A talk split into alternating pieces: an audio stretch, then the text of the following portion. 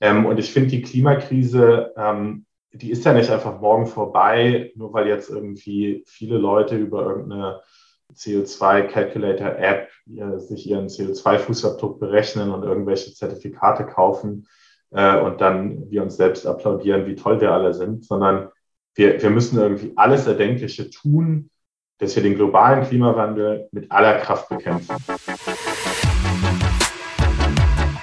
Heute im Grüne Startups Podcast Martin Barth, Mitgründer von Ecoligo. Die heutige Moderatorin Nele Hofmann hat sich mit Martin über Solaranlagen und Crowdinvesting unterhalten und wie wir in Deutschland die Bekämpfung des Klimawandels in Schwellenländern finanzieren können. Neben dem Geschäftsmodell von Ecoligo erklärt uns Martin, was seine wichtigsten Learnings zur Zeit der Gründung waren, über welche Hindernisse er gestolpert ist und warum ein nachhaltiger Impact im Job für ihn unverzichtbar ist. Zum Schluss spricht Martin über Gepflogenheiten der deutschen Gründerszene und gibt allen potenziellen GründerInnen einige spannende Tipps mit auf den Weg. Neugierig geworden? Dann viel Spaß und gute Unterhaltung. Jetzt mit einer neuen Folge des Grüne Startups Podcast. Ja, lieber Martin, herzlich willkommen bei uns im Grüne Startups Podcast. Ähm, ich fände es super, wenn du dich vielleicht einfach einmal kurz persönlich vorstellen würdest. Ja, danke für die Einladung. Ähm, mein Name ist Martin Barth, ich bin Mitgründer und Geschäftsführer der Ecoligo und ähm, habe das Unternehmen mit dem Markus Schwaninger zusammen ähm, 2016 gegründet und war davor ähm, fast 20 Jahre in der äh, Solarbranche tätig.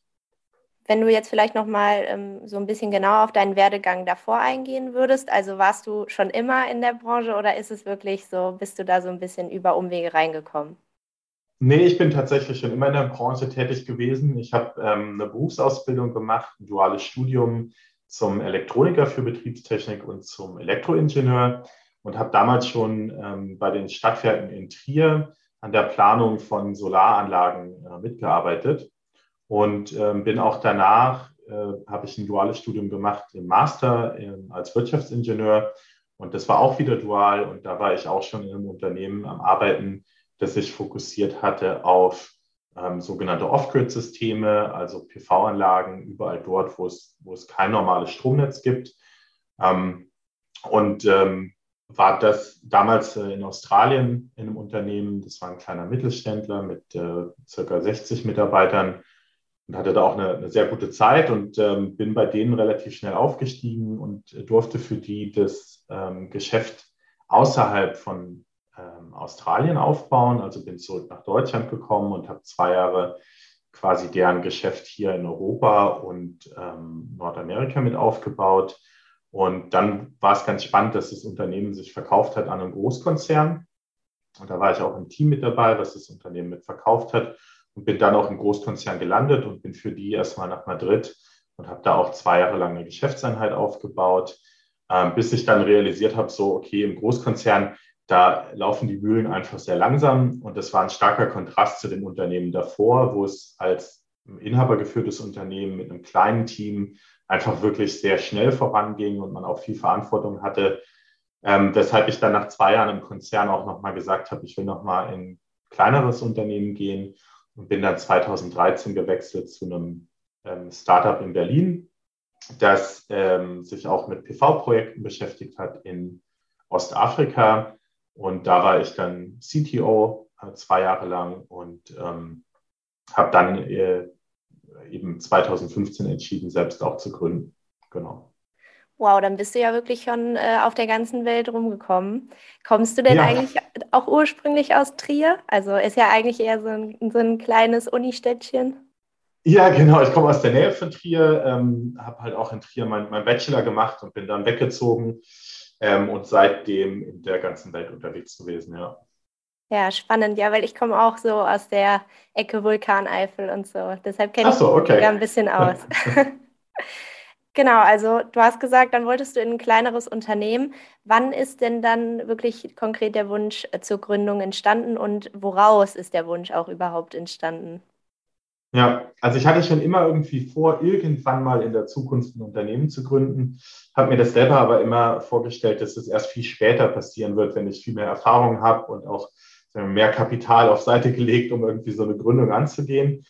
Mm, und es war so ein bisschen der, der Konflikt, den ich wirklich gesehen hatte aus dem australischen Unternehmen, Inhaber geführt, mit viel Impact, mit einem fokussierten Team, wirklich, wirklich viel bewegt und dann dagegen zu sehen äh, äh, im Konzern, wie langsam das einfach abläuft. Und dann habe ich für mich entschieden, okay, wenn ich Impact erreichen will, dann muss ich ein Unternehmen gründen, weil dann kann ich ganz fokussiert darauf arbeiten. Und ähm, äh, das kam letztendlich die Idee für Ecoligo auch so aus der Idee heraus, ähm, was wir im Markt gesehen haben. Also der, der Markus äh, und ich, wir haben jahrelang versucht, zusammen Projekte zu realisieren und haben halt ein Problem erkannt, nämlich dass es an der Finanzierung für die Probleme fehlt. Und dann haben wir gesagt, das ist doch genau das Thema, wo wir glauben, zum einen, dass wir eine Lösung für haben und zum anderen, wo wir auch glauben, dass wir ausreichend motiviert sind, wirklich ähm, ein Unternehmen zu gründen und das langfristig aufzubauen, weil man muss wirklich auch hinter, hinter der Idee stehen und das, das tun wir. Wie alt warst du, äh, wenn ich fragen darf, als ihr gegründet habt? Ähm, das ist eine gute Frage. Ähm, also 2016 haben wir gegründet. Äh, da war ich dann 32. Okay. Ähm, du bist jetzt schon ein bisschen auch kurz auf eure äh, Geschäftsidee und alles, was hinter eurem Unternehmen steckt, schon mal eingegangen. Vielleicht könntest du dann jetzt im nächsten Schritt dann einmal das Unternehmen kurz vorstellen und was ihr eigentlich überhaupt macht und was euer Impact auf die Gesellschaft ist. Ja, gerne. Also Ecoligo bekämpft den globalen Klimawandel und zwar dort, wo die Auswirkungen des Klimawandels am stärksten sind, nämlich in Emerging Markets. Und wir tun das, indem wir Unternehmen vor Ort, die ja auch der Wirtschaftsmotor sind, äh, ähnlich wie der Mittelstand in Deutschland, ähm, dazu helfen, ihre Stromkosten zu senken, ähm, wettbewerbsfähig zu bleiben und gleichzeitig CO2-Emissionen einzusparen. Und Unternehmen in Emerging Markets wissen oft, dass eine Solaranlage ihnen helfen könnte, ihre Stromkosten zu senken. Aber es scheitert eigentlich immer an zwei Themen. Zum einen fehlt das Kapital zu investieren in so eine Anlage und zum Zweiten das technische Know-how, so eine Anlage auch langfristig betreiben zu können.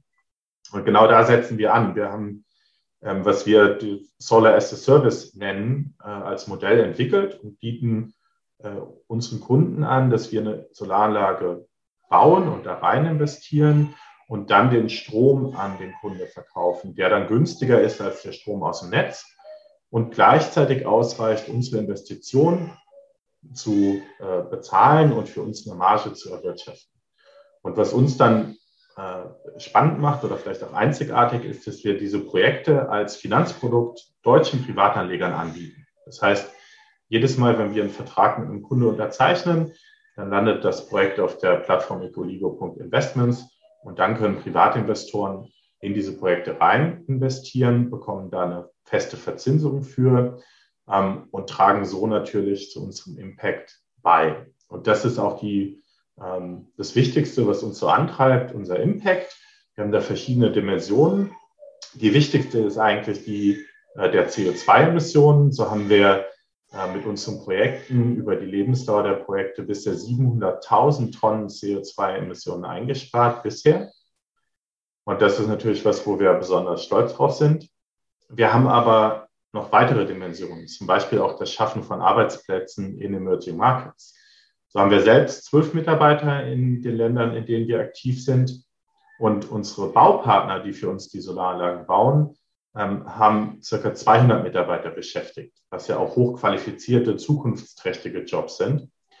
Und bei unseren Kunden haben wir dadurch, dass wir unseren Kunden Stromkosten einsparen und die weiter kompetitiv bleiben, 20.000 Jobs mit unterstützt in Emerging Markets, was natürlich extrem äh, positiv ist. Und dann zu guter Letzt der Punkt der Stromeinsparungen. Wir haben Kunden äh, bisher über unsere Projekte mehr als 55 Millionen Euro an Stromkosten eingespart. Ähm, und wenn man das äh, in so einem Emerging Market äh, sich anschaut, ist das natürlich auch eine extrem, ähm, extrem gute Zahl. Ähm, du hattest jetzt auch eben schon deinen äh, dein Kollegen Markus Schwaninger erwähnt, der ist CFO ähm, bei Ecoligo. Ähm, mhm. Wie genau seid ihr nochmal zusammengekommen? Also ähm, so vor der Gründung, ihr habt euch kennengelernt und habt ihr zusammen beschlossen zu gründen oder, oder wie, wie kamt ihr zusammen genau? Ja, also wir haben uns äh, tatsächlich 2013 ähm, auf einer Solarkonferenz in Nairobi kennengelernt.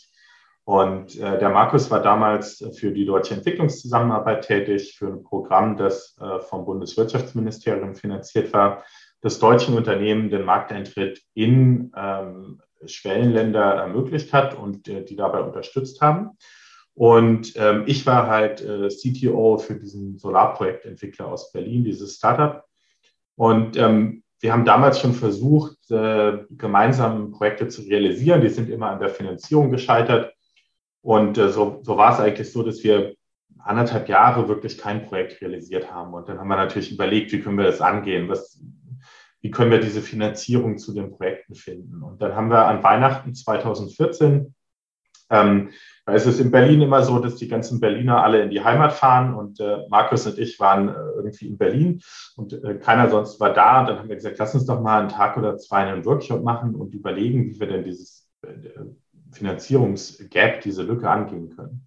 Das haben wir gemacht und dann haben wir gesehen, okay, über dieses Crowd-Investing mit Privatinvestoren aus Deutschland, das könnte eigentlich gut passen und funktionieren. Und dann haben wir uns im Frühjahr 2015 bei einem Businessplan-Wettbewerb in Berlin angemeldet und ähm, an den Wochenenden und nach Feierabend am, am Businessplan geschrieben und an diesem Contest teilgenommen. Und wir wurden damals Fünfter äh, aus irgendwie über 150 ähm, Bewerbungen. Äh, und das hat uns so ein bisschen so einen Boost gegeben, dass wir gedacht haben, Mensch, super, ähm, denn die vier Unternehmen, die, die vor uns lagen, das waren alles schon Unternehmen, die seit drei, vier Jahren gegründet waren und irgendwie erfolgreich am Markt unterwegs waren. Und so kam es dann auch, dass wir 2015 entschlossen haben, unsere damaligen Jobs wirklich aufzugeben und uns Vollzeit darauf zu äh, fokussieren. Und wir haben dann auch im Oktober 2015 ähm, die Climate Kick Förderung bekommen. Das ist so ein Gründerstipendium, äh, wo man als Gründer, ich glaube, es waren damals 1200 Euro Gründerstipendium im Monat bekommen hat für zwölf Monate. Und das war natürlich super, dann konnten wir uns auch wirklich äh, darauf äh, fokussieren. Und ähm, das hat uns natürlich auch nochmal bestärkt. Ne? Also da musste man sich auch bewerben und einen Pitch äh, äh, erhalten, äh, dass man das bekommen hat, dass wir vielleicht an einer guten Idee dran sind. Dann haben wir im Februar 2016 äh, wirklich gegründet. Ja. Ja, das ist also wirklich sehr spannend, wie, äh, wie erfolgreich ihr dann auch am Anfang schon wart. Also kann ich mir vorstellen, dass das einem wirklich auch ein gutes Gefühl gegeben hat und eine Bestärkung, dann eben auch weiterzumachen. Definitiv. Ähm, dann nehmen wir uns doch vielleicht mal so ein bisschen dann in diesen Prozess, also die Anfänge vom Unternehmen mit. Wie lief das? Also es gibt natürlich immer äh, Schwierigkeiten. Also was, was für uns einfach sehr positiv war, war, dass wir diese Climate Kick Förderung hatten und dann auch ähm, parallel beziehungsweise ein bisschen zeitversetzt in andere äh, Accelerator-Programme aufgenommen wurden, zum Beispiel das E.ON Agile oder von Eon Energy, ähm, das Highway-Programm. Und da gab es natürlich auch immer ein Mentoring und Coaching begleitend, was gerade in den Anfangsphasen von der Unternehmensgründung, gerade für Gründer, die zum ersten Mal gründen, super wichtig ist. Ja, dass man mal die Basics versteht zu Gesellschafterverträgen, ähm, Gesellschaftsformen, wie auch äh, Finanzierungsrunden aussehen und so das Ganze, dass man das mal wirklich erklärt bekommt. Ähm, und äh, für uns war es so auf der, auf der Produktseite und so, wir hatten, äh, glaube ich, auch ein bisschen Glück. Wir haben äh, das erste äh, Projekt schon gewonnen gehabt, bevor wir überhaupt das Unternehmen gegründet hatten. Ähm, das war natürlich sehr positiv. Allerdings war es da dann auch so, dass der Kunde mit uns ähm, nachdem wir diese, diese Zusage bekommen haben, den eigentlichen Stromliefervertrag noch verhandelt hat. Und das war einer der, der größten Rückschläge, weil das hat über 18 Monate gedauert, diesen Vertrag mit dem Kunde zu verhandeln. Also das hat einfach sehr lange gedauert und da waren wir ein bisschen enttäuscht natürlich auch, weil eigentlich hatten wir die Zusage und wir hatten gehofft, schnell dann auch ein Projekt realisieren zu können. Ähm, und das ähm, hat sich dann doch noch ein bisschen hingezogen. Ja. Kannst du denn vielleicht jetzt von dieser Anfangsphase so deine wichtigsten Learnings einfach einmal so zusammenfassen, die du vielleicht noch so im Kopf hast? Ja, also ähm, wir waren ja damals in der, in der sogenannten Green Garage. Das war dieses Accelerator-Programm des, des Climate Kicks. Äh, und das sind echte Garagen, in denen halt die Büros der Startups dann sind. Und das Coole daran war, dass man sehr nah mit den anderen Startups und den anderen Gründern äh, im Austausch war, sehr eng irgendwie mit denen zusammengearbeitet hat. Und ich glaube, eines der Key Learnings, die mir auch erst im Nachhinein so wirklich klar wurden, war, dass, dass man fokussiert bleiben muss. Also ähm, wir haben einfach gesehen, dass andere wirklich jede Opportunität wahrgenommen haben, aber dadurch auch oft ihr Geschäftsmodell aus den Augen verloren haben und sich zu sehr verbogen haben, dann hier doch noch einen Beratungsauftrag anzunehmen und da was zu machen. Ähm, und der Fokus, den wir seit Jahren wirklich auf genau unsere Lösung haben, der hat auch dazu beigetragen, dass alle unsere Energie und Arbeitsleistung wirklich jetzt dafür gesorgt hat, dass wir in genau dieser Lösung relativ weit vorangeschritten sind. Und ähm, ich glaube, das zweite Learning, was mir auch im Nachhinein erst so bewusst wurde, ist, dass man halt von Anfang an groß denken muss. Und äh, das meine ich in, in, in zweierlei Hinsicht. Im einen natürlich irgendwie, dass man die Unternehmensentwicklung groß denken muss, weil das auch das ist, was die Investoren gerne sehen wollen, aber weil man dann auch den größten Impact erreicht. Und das andere ist auch bei kleineren Themen irgendwie, wie gestalte ich meine IT-Infrastruktur fürs Unternehmen, dass man eben nicht denken muss, okay, wir sind jetzt vielleicht nur zwei Mitarbeiter, sondern wie kann ich jetzt schon äh, antizipieren, dass ich in zwei, drei Jahren vielleicht 30 Mitarbeiter habe, die ich ganz anders zu steuern habe. Und was brauche ich denn dafür? Dass man eigentlich immer so schon in der Planung, sage ich mal, an den nächsten und übernächsten Schritt denkt, weil einem das extrem hilft, weil man nicht andauernd Sachen über den Haufen werfen muss, weil man von Anfang an dafür gesorgt hat, dass Strukturen, Prozesse und so aufgebaut werden für die nächste Größe des Unternehmens. Und dann hat man eigentlich immer eine gute Basis aufgebaut. Apropos Fokus, also ihr habt euren Fokus auf eure Idee gelegt und damit natürlich auch auf die Umwelt und auf die Nachhaltigkeit. Warum war dir genau das besonders wichtig? Also warum das Thema Nachhaltigkeit? Warum liegt dir das am Herzen? Hm. Also ich kann mir einfach nicht vorstellen, äh, an einem anderen Thema zu arbeiten, muss ich ganz ehrlich sagen. Ähm, und ich finde die Klimakrise, ähm, die ist ja nicht einfach morgen vorbei, nur weil jetzt irgendwie viele Leute über irgendeine äh, CO2-Calculator-App sich ihren CO2-Fußabdruck berechnen und irgendwelche Zertifikate kaufen äh, und dann wir uns selbst applaudieren, wie toll wir alle sind, sondern wir, wir müssen irgendwie alles Erdenkliche tun, dass wir den globalen Klimawandel mit aller Kraft bekämpfen. Und meiner Meinung nach ist es auch die größte Herausforderung, die wir in der Menschheitsgeschichte äh, überhaupt haben. Und für mich persönlich ist es einfach extrem erfüllend, da auch mitzuarbeiten und eine Lösung zu haben, die Teil ähm, wirklich der, der Puzzlestücke sein kann, die wir halt haben, um das aktiv zu bekämpfen. Und mir war auch besonders wichtig, an was zu arbeiten, was schnell einen sehr konkreten Impact erzeugt. Ähm, da ist halt auch Solar einfach äh, super spannend, weil man Projekte wirklich schnell realisieren kann und schnell dazu beiträgt, dass CO2-Emissionen wirklich vermieden werden. Ja, wahre Worte, ähm, aber auch starke Worte, finde ich. Ich würde jetzt gerne im nächsten Schritt dann auch mal konkreter auf das Unternehmen zu sprechen kommen. Du hast es jetzt gerade auch schon eigentlich angesprochen, Thema Solarenergie. Meine erste Frage, die mir kam, als ich mir Ecoligo angeguckt habe, ähm, warum Solarenergie und nicht zum Beispiel Wind- oder Wasserkraft? Ja, also da gibt es einen Haufen Gründe, äh, warum wir uns für Solarenergie entschieden haben. Ähm, das eine ist erstmal ein sehr, äh, sehr praktischer Punkt. Ähm, wir verkaufen ja den Solarstrom, den wir da erzeugen, direkt an Unternehmen. Und deswegen ist es so, dass wir ähm, in eigentlich 99 Prozent der Fälle die Solaranlage auf das Dach äh, des Kunden bauen. Und das limitiert uns einfach in dem, was wir alternativ machen könnten, also eine Windkraftanlage oder eine Wasserkraftanlage. Naja, bei einer Windkraftanlage brauche ich den Platz und den habe ich halt nicht. Ich habe halt dieses Dach, da kann ich nicht eine Windkraftanlage draufbauen. Und Wasserkraft, dann brauche ich halt irgendwie einen, einen äh, Fluss oder eben einen, einen, Stausee oder sowas. Also mit unserem Fokus auf Unternehmen als Kunden ähm, ist es einfach mit einer Aufdach-Solaranlage ganz praktisch gesehen die beste Lösung. Aber dazu gibt es halt noch weitere Gründe. Ähm, so ist einfach Solar mittlerweile die günstigste Form der Stromerzeugung. Ähm, also ohne jegliche Förderung ist es einfach am günstigsten, den Strom darüber zu erzeugen und dadurch natürlich auch der wettbewerbsfähigste für unsere Kunden. Und ähm, Solar ist ja prinzipiell sehr modular. Also ich kann mehr Module dazu installieren oder weniger und mehr oder weniger Wechselrichter.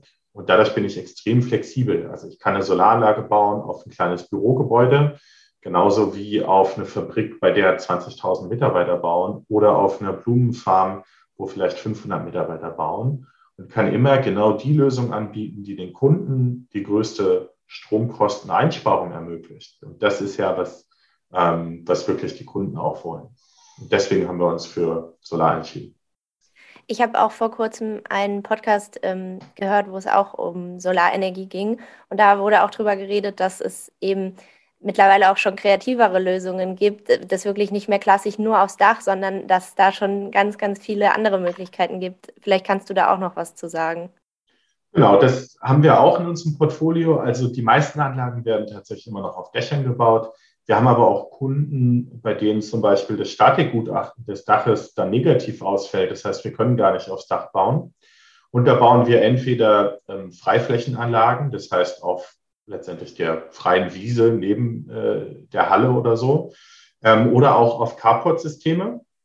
Ähm, und seit neuestem ähm, haben wir auch Floating Solar ähm, im Betrieb in Kenia. Und das ist immer dann sinnvoll, wenn es halt ein Wasserreservoir gibt ähm, und im Gegensatz zu dem, äh, zu dem Wasserreservoir die Landfläche sehr wertvoll ist. Also wenn ich mir Farmen anschaue oder ähm, alles, was so im ähm, Agriculture-Bereich ist, also wenn Lebensmittel gefarmt werden oder, oder äh, Rosen oder überall dort, wo eben äh, das Produkt, was ich auf der, auf der freien Fläche anbauen kann, wertvoller ist. Dann macht es Sinn, auszuweichen und eben auf ein Wasserreservoir zu gehen. Ähm, Floating-Solarsysteme sind immer noch ein Tick teurer als eine normale Aufdachanlage. Aber es kann sich halt rentieren, wenn man eben sein Land äh, für was anderes nutzen möchte. Also Floating Solar bedeutet, dass die Solarzellen auf dem Wasser sozusagen einfach Ja, schwimmen. genau. Also da unten drunter sind so ähm, aus Kunststoff so Schwimmelemente, die letztendlich mit Luft gefüllt sind.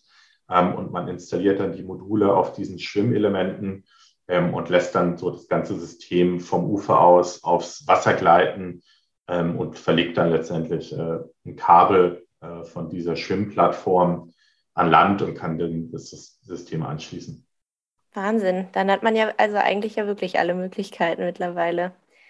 Ja. Ähm, wenn man als Unternehmen dann äh, wirklich bei euch dieses ähm, Solar as a Service Paket gerne hätte und abschließen möchte, welche ähm, Vora ähm, Voraussetzungen muss denn dann ein Unternehmen haben, um mit euch zusammenarbeiten zu können?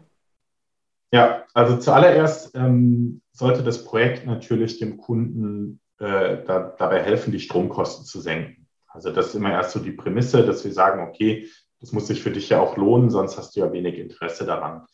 Und das Zweite ist, es muss technisch umsetzbar sein. Also wir haben ähm, des Öfteren auch mal Kunden, bei denen die aktuelle Infrastruktur, also das, äh, der, der Stromverteilkasten äh, vor Ort zum Beispiel, nicht den Standards entspricht und wir uns dann auch sagen, naja, das machen wir nur, wenn wir hier ein ganzes System letztendlich erneuern können, damit es auch alles sicher ist und gut funktioniert. Und äh, wie schon vorher gesagt, es muss ein äh, Statikgutachten vorliegen, dass das Dach auch ähm, stark genug ist, eine Installation der Solaranlage zu überprüfen. Das heißt, das sind erstmal so die, die groben Rahmenbedingungen. Und dann, wenn der Kunde das wirklich machen möchte und wir uns auch über den Preis einig werden, da muss der Kunde immer noch zwei Prozesse bei uns durchlaufen. Das eine ist eine finanzielle Überprüfung und das zweite ist eine Überprüfung nach ESG-Kriterien, also Environmental, Social Governance. Und bei der finanziellen Überprüfung geht es darum, für uns und die Privatinvestoren, die letztendlich in das Projekt investieren, festzustellen, ob der Kunde vielleicht ein finanzielles Risiko trägt. Also wir schauen uns die letzten drei Jahresabschlüsse an und bewerten, wie ist die Liquidität beim Kunde? Wie ist der Verschuldungsgrad? Wie ist die Profitabilität? Und nur Kunden, die positiv dastehen, äh, können letztendlich auch mit uns einen Vertrag abschließen. Da fallen so circa 10 Prozent der Kunden auch wirklich raus. Und äh, das ist uns aber sehr wichtig, dass wir das einfach tun, damit das Risiko minimiert ist. Und der zweite Punkt ist halt diese ESG-Due Diligence.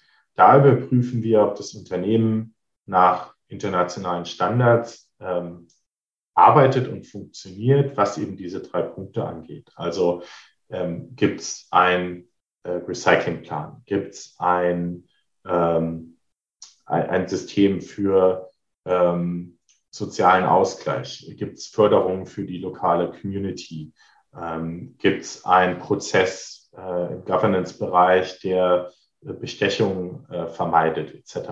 Ja, also da schauen wir uns die Kunden schon an und erwarten auch von unseren Kunden, dass sie da wirklich nach ähm, unseren Standards arbeiten. Und auch da wieder, äh, wenn Kunden das nicht tun, dann zeigen wir ihnen auf, was sie tun könnten, um die Standards zu erfüllen, weil wir wollen natürlich äh, auch den Kunden helfen, dass sie da weiterkommen ähm, und geben äh, dem Kunde letztendlich einen Zeitraum vor, in dem sie das erfüllen müssen. Und wenn sie das tun, dann können wir auch den Vertrag umsetzen. Seid ihr denn mit euren Projekten nur im Ausland bzw. in den Schwellenländern aktiv oder gibt es auch hier in Deutschland Projekte?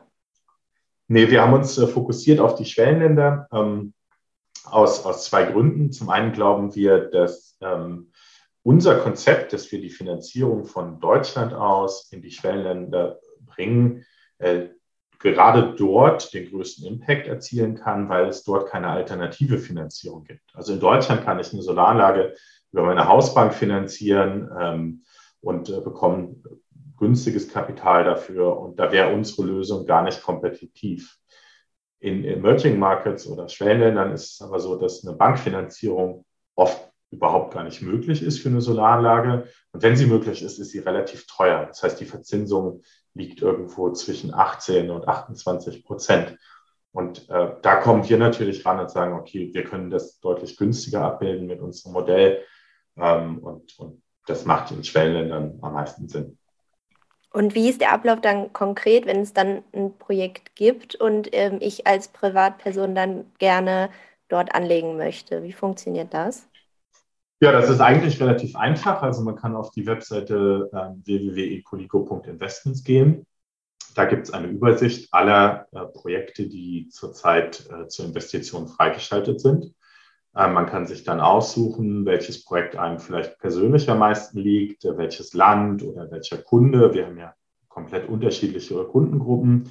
Und man sieht aber auch, was sind die ähm, finanziellen Rahmenbedingungen des Projekts. Das heißt, was ist meine Verzinsung?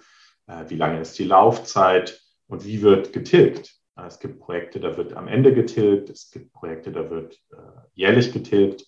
Ähm, und so kann man sich anschauen, was ist mir als Privatinvestor wichtig und ähm, welches Projekt finde ich vielleicht ganz spannend ähm, und wo erreiche ich vielleicht den größten CO2-Impact. Und dann kann man einfach auf den Button jetzt investieren klicken äh, da muss man seine persönlichen Daten eingeben und wird noch zu seiner Investitionserfahrung gefragt. Das ist äh, vom Gesetzgeber so vorgegeben. Und ähm, dann kann man die Investmenthöhe auswählen und das Investment abschließen. Und damit es dann auch wirklich getätigt wird, muss man letztendlich den Betrag ähm, überweisen. Also man bekommt die Überweisungsdaten angezeigt und kann dann den Betrag überweisen und damit ist man investiert. Ähm, ich habe jetzt auch ähm, die letzte Woche die Klimakonferenz in Glasgow so ein bisschen verfolgt. Und ich finde, da hat man auch schon wieder gemerkt, dass die Schwellenländer gerne was machen würden, aber halt eben noch nicht so richtig können, weil es eben noch zu teuer ist, beziehungsweise wir als Industrieländer natürlich die meisten CO2-Ausstöße haben und die Schwellenländer unter den Folgen am allermeisten leiden, ob das jetzt Bangladesch ist, Niger oder die Fidschis, weil einfach durch die geografische Lage natürlich sehr verwundbar sind und Naturkatastrophen dann viel häufiger vorkommen deshalb, als ich mich mit euch beschäftigt habe, dachte ich, das ist doch eigentlich die Lösung, oder nicht? Also da dann das mit dem Crowdinvesting anzubieten, sodass wir den Schwellenländern ähm, helfen können als Industrienation und auch Privatleute ja, aktiv werden können. Wir sehen das auch so. Ähm, wir glauben auch, dass es unsere gesellschaftliche Verantwortung ist, dass wir mit unserem Kapital ähm, eben nicht nur in irgendwelche Aktien investieren, wo wir die größte Rendite, größtmögliche Rendite erzielen, sondern mit unserem Investment eben auch dazu beitragen, äh, dass wir aktiv den Klimawandel bekämpfen und dass wir vielleicht den Ländern oder den Unternehmen in den Ländern, die im Moment schlechter dastehen, aber härter getroffen werden vom Klimawandel, ähm, Lösungen vermitteln, die eben ein Ausweg sein können aus der Situation. Ja, also ich glaube, damit äh, hast du jetzt äh, in den letzten zehn Minuten genügend Gründe aufgezählt, warum man äh, da vielleicht mal drüber nachdenken sollte. Ähm, wir kommen jetzt auch schon so langsam Richtung Ende ähm, und zwar zu äh, den letzten wichtigen Fragen, die unsere HörerInnen äh, vielleicht noch interessieren könnten. Vielleicht kannst du noch einmal kurz zusammenfassen, wie wird man eigentlich ein guter Unternehmer oder eine gute Unternehmerin? Also ich glaube erstmal, jeder kann eine gute Unternehmerin werden. Ähm, ich glaube, eine der, der Kernthemen ist einfach, dass man konstant an sich arbeitet und nie aufhört, neugierig zu sein. Dass man äh, alles, was einem im Alltag so als Unternehmer äh, begegnet, ähm, dass man das als Learning Opportunity versteht und sich selbst auch den, die Zeit gibt, zu reflektieren, was eigentlich so passiert ist und wie man daraus vielleicht was lernen kann und dass man einfach weiter an sich, ähm, an sich arbeitet. Denn ich glaube, ähm, woran auch viele Unternehmer oder Unternehmerinnen scheitern, ist so das Wachstum des Unternehmens. Weil man von der Gründerrolle, die man am Anfang ja inne hat, wenn man vielleicht alleine oder mit jemandem zusammen ein Unternehmen gründet, ist man relativ schnell in eine Managementrolle gewachsen, äh, irgendwie mit 20, 30 Mitarbeitern. Ähm, und man muss eben mit dem Unternehmen mitwachsen. Also das sollte man nicht unterschätzen, dass es einfach konstante, wirklich Arbeit an einem selber erfordert, dass man wirklich mitwächst und auch die neuen äh, Aufgaben und Verantwortungen, die da so im Lauf der Unternehmensentwicklung kommen, dass man sich die dann auch aneignet. Und was war jetzt so in dem gesamten, äh, in deiner gesamten Laufzeit so der größte Fail, der dir passiert ist, wo du jetzt im Nachhinein sagst, also das hätte nicht passieren können, beziehungsweise woraus vielleicht unsere HörerInnen lernen können, dass, dass sie den Fehler nicht machen? Also mein größter Fehler war tatsächlich in der Personalführung, ähm, viel zu spät erkannt zu haben, dass einfach nicht jeder die gleiche Einstellung zur Arbeit und zum Unternehmen hat wie ich als Gründer. Und dass ich die hohen Anforderungen, die ich an mich selbst stelle, nicht ans Team stellen kann und dass ich das auch nicht vergleichen kann. Ähm, das hat leider sehr lange gedauert, bis ich das realisiert habe ähm, und hat im Laufe der Jahre auch dazu geführt, dass der ein oder andere ähm, entschieden hat, das Unternehmen zu verlassen, ähm, was ich im Nachhinein sehr, sehr schade fand oder immer noch finde.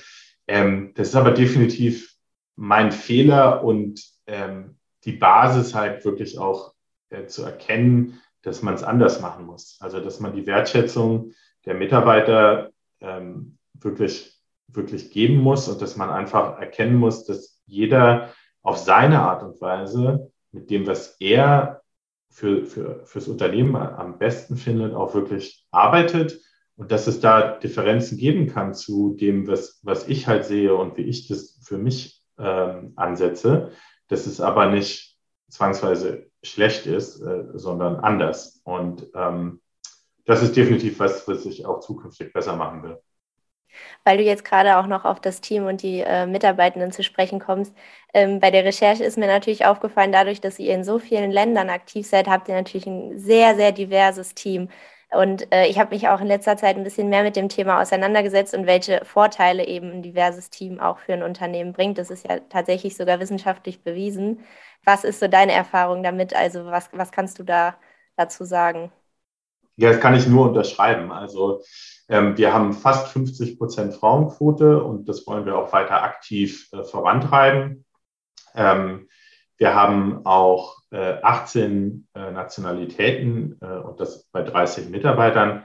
Und ähm, das ist wirklich was, wo wir ähm, jeden Tag von unseren Mitarbeitern lernen können, was sind andere Sichtweisen, was sind andere Ways of Doing Business in den verschiedenen Kulturen, in den verschiedenen Ländern und wie müssen wir auch unser Auftreten, unsere Kommunikation, unser Management-Style anpassen, dass er eben funktioniert. Also das ist wirklich extrem wertvoll und ähm, mit Sicherheit auch eines der, der tollsten Learnings, die man, die man als Gründer haben kann, von so einem äh, Team wirklich jeden Tag aufs Neue ähm, ja, zu lernen, wie es einfach, wie es einfach besser geht. Ja. absolut spannendes und schönes Thema, finde ich. So, und was wäre jetzt vielleicht noch äh, zu guter Letzt das, was du ähm, potenziellen GründerInnen mit auf den Weg geben möchtest? Ja, ähm, nehmt euren Urlaub und ähm, nehmt ihn auch als solchen wahr, schaltet das Telefon aus, das Laptop aus, ähm, und nehmt euch eine oder zwei Wochen kompletten Abstand vom Unternehmen zu bekommen, weil meiner Meinung nach ähm, es extrem hilfreich ist, wirklich den Kopf frei zu bekommen und äh, wirklich erholt, wieder an die Arbeit ranzugehen, weil man mal auf andere Gedanken kommt, die einem vielleicht dann doch wieder in der Arbeit weiterhelfen. Aber dieses Nonstop-Arbeiten, was ja auch in der Gründerkultur extrem hoch angesehen wird, das ist ja oft so auch der Stellenwert, wie viele Stunden man pro Woche arbeitet und so, äh, davon halte ich relativ wenig. Ähm, das ganze Thema Unternehmensgründung ist, ist Marathon, kein Sprint. Und man muss auch für sich selbst Sorge tragen, dass man ähm, das Ganze über Jahre durchhält und mit dem Druck der Leistung und der Verantwortung klarkommt. Äh, und da ist wirklich äh, mein Tipp Nummer eins, äh, nehmt den Urlaub und gönnt euch diese Pausen zwischendurch. Die sind extrem wichtig. Ja, das ist doch jetzt ein schönes Schlusswort. Also ähm, achtet auf euch vor allem und auf eure Gesundheit. Ne? Ja, genau. vielen, vielen Dank, lieber Martin. Das äh, Gespräch hat mir sehr viel Spaß gemacht und ich glaube, wir haben alle sehr viel gelernt. Ähm, ja, vielen Dank, dass du hier warst. Danke, dass ich dein Gast sein durfte. Ja, wenn man früher anfängt, dann hat man auch früher Feierabend. Also als so ist es bei als mir. Geschäfts als Geschäftsführer auf jeden Fall nicht.